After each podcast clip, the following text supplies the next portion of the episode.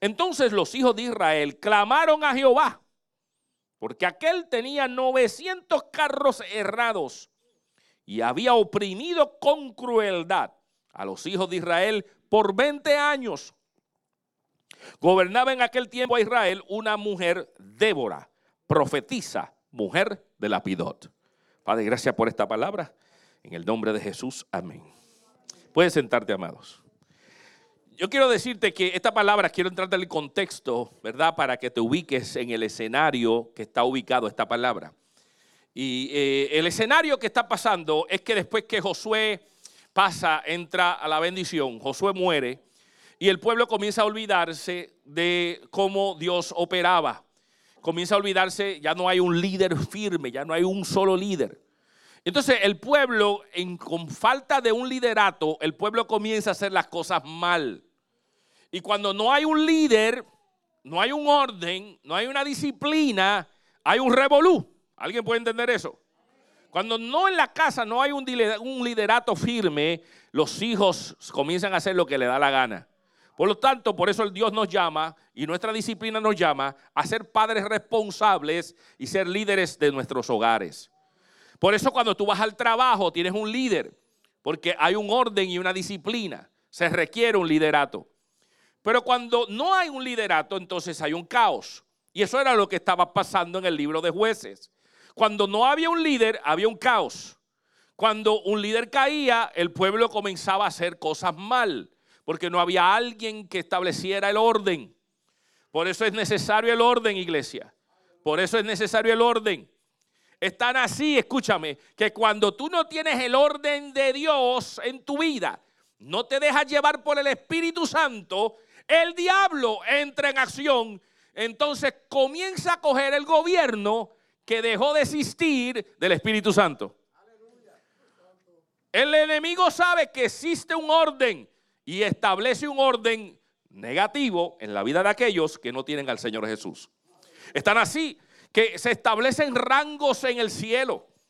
Hay ángeles, hay ángeles y hay, hay, y hay arcángeles. Hay, diferentes niveles. Es que la escritura no los estima.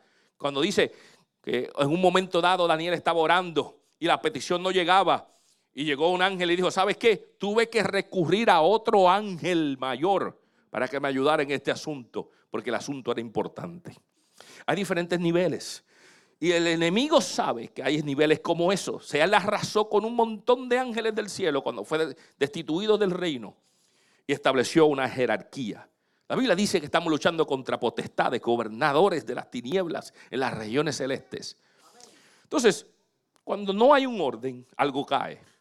Entonces, cuando vino este desorden, entró a gobernar esta mujer llamada Débora, que era una profetisa y era la, que gobernaba en este tiempo. Entonces se levantó esta mujer, se convirtió en profeta, pero a la misma vez se convirtió en la líder del pueblo. Llega este hombre, Barak, en la historia, y le dice, tenemos que hacer algo, porque ya estamos cansados, ya tenemos 20 años con este hombre encima nuestro, tenemos que ir a vencerlo. Y la mujer le dice, pues dale, mete mano, vete tú.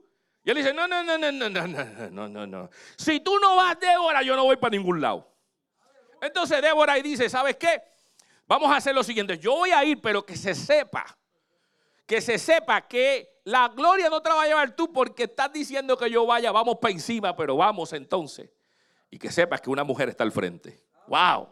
Y él dijo, está bien, vamos para encima. Dice la palabra que él reunió a 10 mil hombres. A 10 mil hombres contra este hombre Císara, que tenía 900 carruajes de fuertes. En aquellos tiempos, imagínate la estructura militar, era intimidante porque él tenía carruajes, él tenía diferentes tipos de herramientas para la pelea. Era algo intimidante. Sin embargo, él se levanta y dice, vamos para encima. Débora, la profeta, está con nosotros. La líder está con nosotros. Vamos a vencer. Quiero hacer una pausa ya que está establecido el escenario en decirte que Dios está con nosotros todo el tiempo. ¿Alguien quiere creer eso? ¿Alguien quiere creer que el favor de Dios está con nosotros? ¿Alguien lo quiere creer? Déjame decirte que el favor de Dios, la gracia de Dios, el don de Dios, está con nosotros no solo en el Antiguo Testamento, sino hace rato se viene expresando hasta aún en el Antiguo Testamento. El favor de Dios, la gracia de Dios nos persigue. Y yo quiero llevarte al Antiguo Testamento para que tú te des cuenta cómo Dios nos da el favor. En Deuteronomio capítulo número 28. Y si no has leído ese pasaje bíblico, yo te invito a que leas Deuteronomio 28 del 1 al 14. Párate en el 14, no continúes más allá. Porque después del 14 no te interesa nada de eso. Pero del 1 al 14 es una bendición, es una declaración de bendición. Y en el versículo 2, en particular, dice lo siguiente. Leo en la Reina Valera 60. Dice, y vendrán sobre ti todas estas bendiciones y te alcanzarán si oyeres la voz de Jehová tu Dios. Escúchame, y te alcanzarán. ¿Qué está diciendo con esto, amados? Que en nuestro caminar, esto es una declaración profética para el pueblo de Israel y nosotros somos hijos, somos adoptados, somos parte del pueblo de Israel. Cuando dice la palabra te alcanzarán, lo que implica es que mientras tú caminas en tu proceso de vida, la bendición de Dios te va a sorprender en algún momento y te va a tocar en el hombro y te va a decir, hello, llegué. Hello, llegué. Las bendiciones te alcanzan mientras tú caminas. Las bendiciones dicen, aquí estoy. ¿Cuántos no han podido, no, no pueden decir, yo he recibido bendición inesperadamente? ¿Alguien dice amén? Alguien puede decir que de momento has recibido una bendición y la bendición te ha alcanzado. La bendición llegó. ¿Cuántos no hemos pedido al Señor algo y sabemos que el Señor tiene su proceso? Pero en algún momento decimos, ¿sabes qué? La bendición de Dios me alcanzó. Yo no sé tú, pero yo he recibido cheques en el correo. Con cheques de dinero.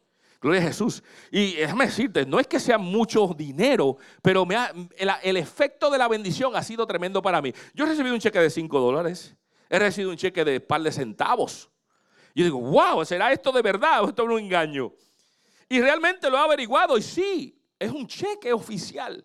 Mira, amados, el concepto nada más de yo abrir el buzón y encontrarme con un cheque a mi favor es una bendición. ¿Sabes por qué? Porque cuando yo vi esto, yo dije, ¿sabes qué, Señor? Tú puedes poner unos cuantos ceros después del uno aquí. Hello. Esto no hay problema. El concepto está. El Señor puede hacer eso. Dice la palabra, las bendiciones me alcanzarán. Esos momentos son de bendición. Esos momentos cuando tú oras y oras y de momento ahí cae la bendición y Dios, wow, me respondió el Señor hace tiempo que estaba esperando y de la noche a la mañana la gloria de Dios se deja ver.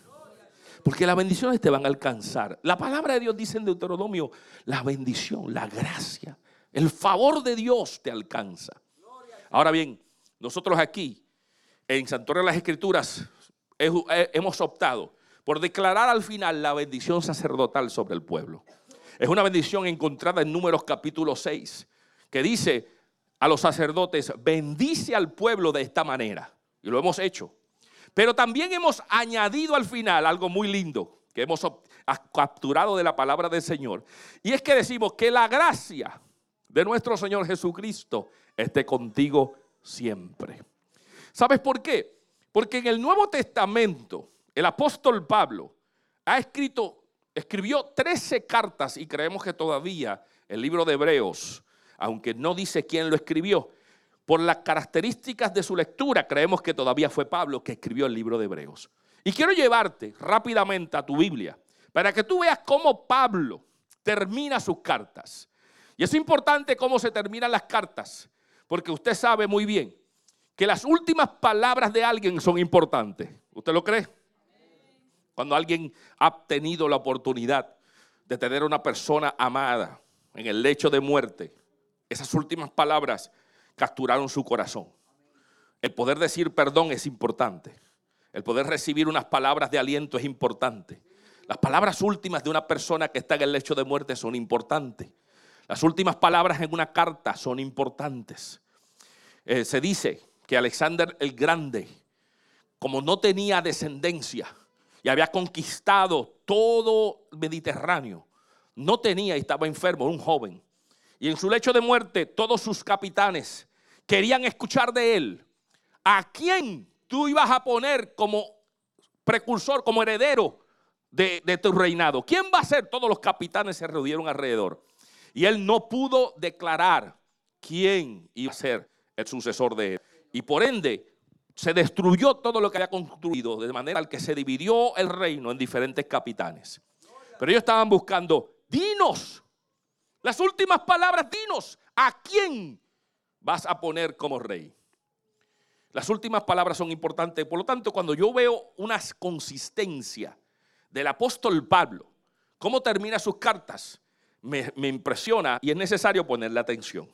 Vamos a ir al libro de Romanos. Y quiero comenzar con el libro de Romanos. Vamos a ir rápidamente por la Biblia. Quiero que cuando tú termines hoy diga, wow, fui por toda la Biblia.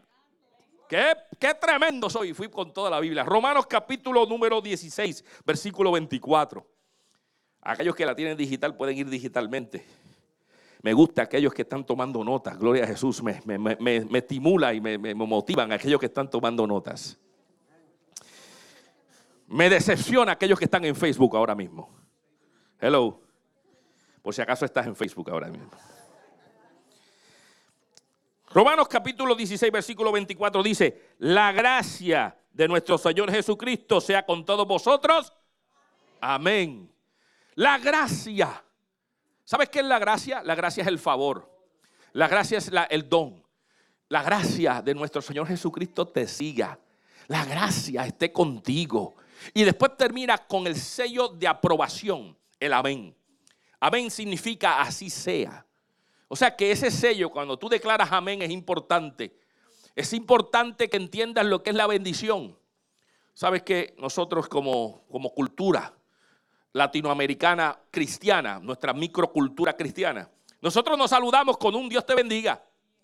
¿Verdad que sí? Hey hermano, Dios te bendiga. Y a veces nos llamamos hermanito o hermanita, hermano o hermana. Y esa es nuestra forma. Pero tal vez la hemos constituido en sencillamente un cliché de saludo, de un hello. Dios te bendiga. Hermano, Dios te bendiga. ¿Tú sabías que los americanos son diferentes? Los americanos, tuve el concepto con los americanos de traducir mi experiencia cultural latina en los americanos. Y yo voy a los americanos, hey brother, God bless you. Ellos me miran como que, what's going on? ¿Entiendes? No, ellos te saludan, hey Joe, how are you? Good morning. Hey, how are you? Ese es el saludo. El saludo normal, típico de personas, aunque sean hermanos. Pero mi traducción es, hey sister, God bless you. yo como que, sister, I'm not your sister. Tú sabes, aún, entonces es una dinámica diferente, pero nosotros en nuestra cultura cálida, nosotros saludamos, hey hermano, Dios te bendiga. Y nos despedimos, hermano, Dios te bendiga. Pero a veces lo hacemos sin entender realmente el concepto de la bendición. Es una declaración de bendición. Pablo termina diciendo que la gracia esté contigo. Es una declaración de bendición. Y lo sella con un amén, así sea. Y es tan importante que él lo repite y sigue con primera de Corintios. Ve conmigo a primera de Corintios al final. 16, 23. Él continúa en sus cartas. Y al final de Corintios, ¿alguien estuvo el domingo pasado aquí? Oye, esa carta de Corintios era caliente, ¿verdad que sí? Sin embargo, después de darle el azote que le dio, le dice al final, la gracia del Señor Jesucristo esté con vosotros. Hello. ¿Sabes qué dice la palabra esté con vosotros? Habla de una permanencia. Habla de una constancia. Dice que la gracia esté. No es que la gracia te besite, que la gracia esté con vosotros. Habla de una permanencia. Oye, después de darle un azote, como le dio un azote, y taca, taca, termina. Que la gracia de Dios esté contigo. Amado, porque Él dice, tengo que darle la bendición. Que te persiga el favor de Dios. Que te persiga la bendición. Que cuando camines, en algún momento la bendición te va a alcanzar. Que te va a sorprender porque Dios es Dios y Dios quiere amor para nosotros. Que la gracia esté con vosotros. Sigue adelante en el segundo, es porque hubo una carta, un segundo de Corinto, el chisme después sigue, ¿ok? Segunda de Corintios, hay una segunda carta a esta gente. Dice segunda de Corintios, capítulo 13, versículo 14. La gracia del Señor Jesucristo, el amor de Dios y la comunión del Espíritu Santo sean con todos vosotros. El sello lo pone de nuevo. Y dice, que la gracia esté contigo. Que la gracia, pueblo de Corintios, esté contigo. Que el favor te persiga. Yo creo que es tan rico cuando vemos eh, tan consistente que el apóstol Pablo, que escribió 13 cartas de todo el Nuevo Testamento y aún una 14 creyendo que es Hebreos, termina diciendo que el favor de Dios te acompañe. Dice en el capítulo, si, sigue moviendo a Gálatas, Gálatas, sigue moviéndote Gálatas, sigue con la Biblia, Gálatas capítulo 6, versículo 18. Eso es, anota, escribe, mueve la Biblia, pásale las páginas. Pásale las páginas. Me gusta escuchar las páginas cuando hacen. Es que nunca se han abierto. Hello. Pues qué bueno. Ábrela conmigo. Ábrela. Existe este libro, Gálatas. Dice Gálatas 6:18. Hermanos, la gracia de nuestro Señor Jesucristo sea con vuestro espíritu. Amén. Óyame, no solamente que te acompañe, sino que la gracia sea con tu espíritu. Y el espíritu aquí está en minúscula. Es el espíritu, es lo, es lo más profundo de tu ser, es la vida. Entonces dice que la gracia, el favor de Dios esté con tu espíritu, con tu corazón, con tu caminar más adentro. No solamente que está a tu alrededor, si esté contigo tu espíritu. Qué bueno es tener la gracia de Dios. Yo prefiero, yo prefiero tener la gracia de Dios. Yo digo amén a eso. Así que cuando nosotros cerramos, cerramos con intención. Que el favor de Dios te persiga. Que el favor de Dios esté contigo y esté en tu espíritu. Sigue diciendo, después de Gálatas nos encontramos con Efesios. Pasa la página. Efesios 6:24. La gracia sea con todos los que aman a nuestro Señor Jesucristo con amor inalterable. Óigame, aquí dice que la gracia sea con todos los que aman a nuestro Señor Jesucristo. ¿Sabes qué? Una cosa es, es aceptar a Jesús, decir que soy cristiano, venir a la iglesia. Hay una separación aquí. Dice que la gracia esté con aquellos que aman al Señor. Tú puedes amar al Señor, pero una cosa es tener la gracia. Hello. Pablo dice, no solamente que la gracia esté contigo con los que aman, él especifica, dice, el Señor está, tú amas al Señor, y está bien que lo ames, pero que la gracia esté contigo es una adicional. O sea, es una bendición especial. Algunos caminamos diciendo, yo soy cristiano, pero no llaman a la gracia de Dios para su vida. El favor de Dios para su vida. ¿Por qué? Porque no hay una intimidad. Hello. Es diferente. Algo diferente. Tener la gracia de Dios. Y Pablo dice, mira, aquellos que aman, ¿cuántos aman al Señor aquí? ¿Cuántos realmente dicen, yo amo al Señor? No me avergüenzo del Evangelio. Soy pentecostal, para que tú lo sepas. Soy evangélico para que tú lo sepas. Pero también pido a Dios que la gracia de Dios esté sobre mí. Que yo camine y, que, no, me digan gracioso. No es lo mío ser gracioso que tener la gracia.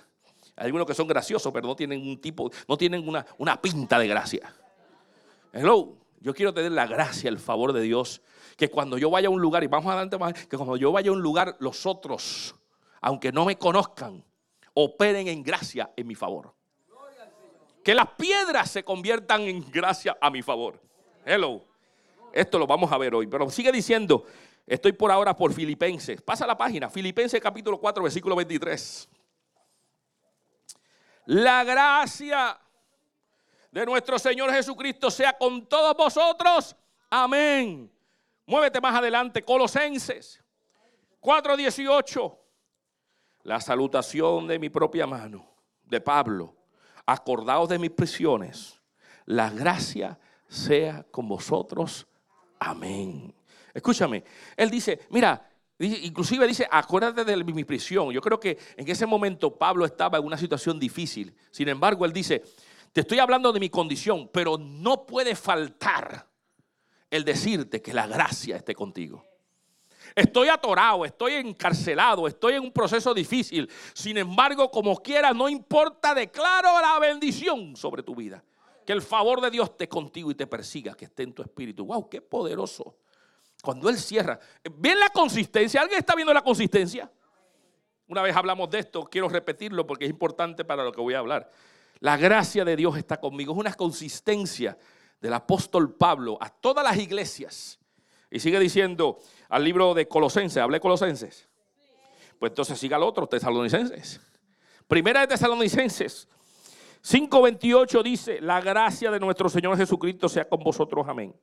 Segunda de Tesalonicenses, capítulo número 3, versículo número 18. Repite la misma línea. La gracia de nuestro Señor Jesucristo sea con todos vosotros. Amén. La misma línea al pueblo. Ahora, cuando habla después de primera y segunda de Tesalonicenses, se convierte ahora en unas cartas personales. Yo quiero que entiendas ahora que él está escribiendo ahora a Timoteo. Timoteo es un joven, un hijo espiritual, y él está hablando ya una carta más personal. No es a la iglesia en general, sino es a un individuo, a un Timoteo, a una persona especial. Y en esa persona, aún en esa persona especial, él dice lo mismo. Cuando vemos en Primera de Timoteo capítulo número 6, versículo 21, él dice, la cual profesando algunos se desviaron de la fe. Y dice que la gracia sea contigo. Amén está hablando una carta personal a Timoteo y al final dice, la gracia sea contigo.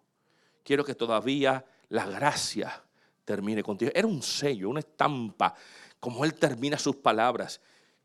Por lo tanto, cuando nosotros terminamos en nuestra bendición sacerdotal con esta línea, estamos siguiendo el patrón bíblico que dice en Deuteronomio que las bendiciones te van a alcanzar, que Pablo lo escribe a cada una de sus de sus iglesias y a unas personas en particular y le dice que la gracia esté contigo. Yo creo que es una bendición que debemos seguir pasando. ¿Usted no cree? Más allá de decir Dios te bendiga y que se, convierte, se convierta en un cliché, es una bendición. Yo recibo esa bendición. Que el favor de Dios esté conmigo. Él, entonces le sigue en un segunda de Timoteo, una segunda carta al mismo joven. En capítulo 4, versículo 22 le dice, el Señor Jesucristo esté con tu espíritu pero la gracia sea con vosotros. Qué distinción, ¿verdad que sí?